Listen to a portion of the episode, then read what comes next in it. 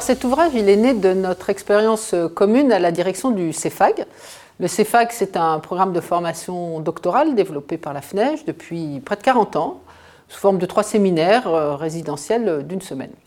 on a souhaité partager ce qui se joue en termes d'apprentissage et en termes d'expérience durant ces séminaires. Ce que nous proposons avec nos auteurs, qui sont tous intervenants du CEFAG, c'est un ensemble d'outils de travail et de réflexion transversale qui doivent servir de ressources pour les doctorants pour les doctorants en premier lieu, mais aussi pour les directeurs de thèse et tous les acteurs impliqués dans la formation doctorale en management. L'ouvrage est structuré en deux parties. La première est centrée sur la construction de la thèse dans ses différentes dimensions, et la seconde est centrée sur l'après-thèse. La première partie débute par ce qui occupe toutes les premières heures du premier séminaire du CEFAG, une discussion autour de la manière dont chaque participant a choisi de mettre en récit sa propre thèse. Hervé Laroche rappelle la puissance de la narration pour mieux diffuser les recherches, pour les valoriser auprès d'un large public, mais aussi et de plus en plus pour publier dans des revues académiques exigeantes. Assad El Akrimi, dans le même esprit, encourage les doctorants à faire preuve de plus d'imagination méthodologique pour générer des contributions qui soient innovantes. Hervé Laroche s'empare d'une question très concrète que se posent tous les doctorants au début de leur travail. À quoi sert une revue de littérature et comment l'écrire? En lien avec la revue de littérature, Géraldine Schmitt s'intéresse alors au cheminement entre l'objet et le sujet de recherche, ce qui renvoie au processus de problématisation.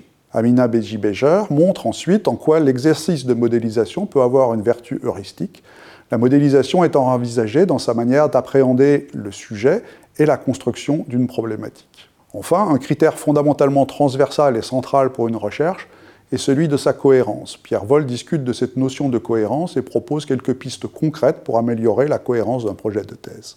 La seconde partie de l'ouvrage sort de l'exercice même de la thèse pour aborder quelques-unes des questions qui se posent après la thèse. Alors, deux chapitres sont consacrés à la publication, Thomas Roulet livre toute une série de conseils qu'il tire de son expérience d'auteur, de reviewer, de rédacteur en chef de revue, pour rédiger une introduction d'articles académiques.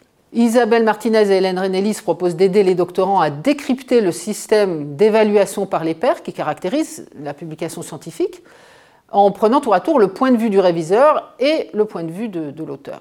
L'après-thèse est ensuite explorée avec Géraldine Schmidt, qui pose tout d'abord quelques balises pour aider les doctorants à préparer leur après-thèse et à réfléchir à leur carrière. Mais les jeunes docteurs doivent également réfléchir à leur parcours scientifique à partir de leur travail doctoral et en le dépassant.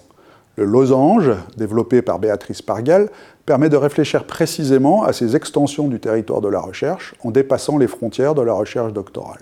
Enfin, c'est aux stratégies de communication et de promotion que s'intéresse Géraldine Galindo, qui souligne l'importance du personal branding pour les chercheurs. Pour terminer, Xavier Lecoq examine les contributions et les impacts possibles d'une recherche, et c'est bien sûr une autre dimension cruciale pour pouvoir être publié, mais, mais bien au-delà pour peser dans les conversations scientifiques et les débats sociétaux. Vous le voyez, il ne s'agit ni d'un manuel de méthode de recherche, ni d'un ouvrage d'épistémologie, ni d'un kit de bonnes pratiques pour préparer sa thèse. Chaque chapitre contient des illustrations concrètes, des exercices d'application, des idées, des ficelles qui viennent étayer les réflexions et qui sont facilement mobilisables par chacun dans son projet doctoral. En présentant cet ensemble de ressources, nous espérons apporter une aide concrète aux doctorants et à leurs encadrants sur des questions importantes, mais finalement peu traitées pour les jeunes chercheurs.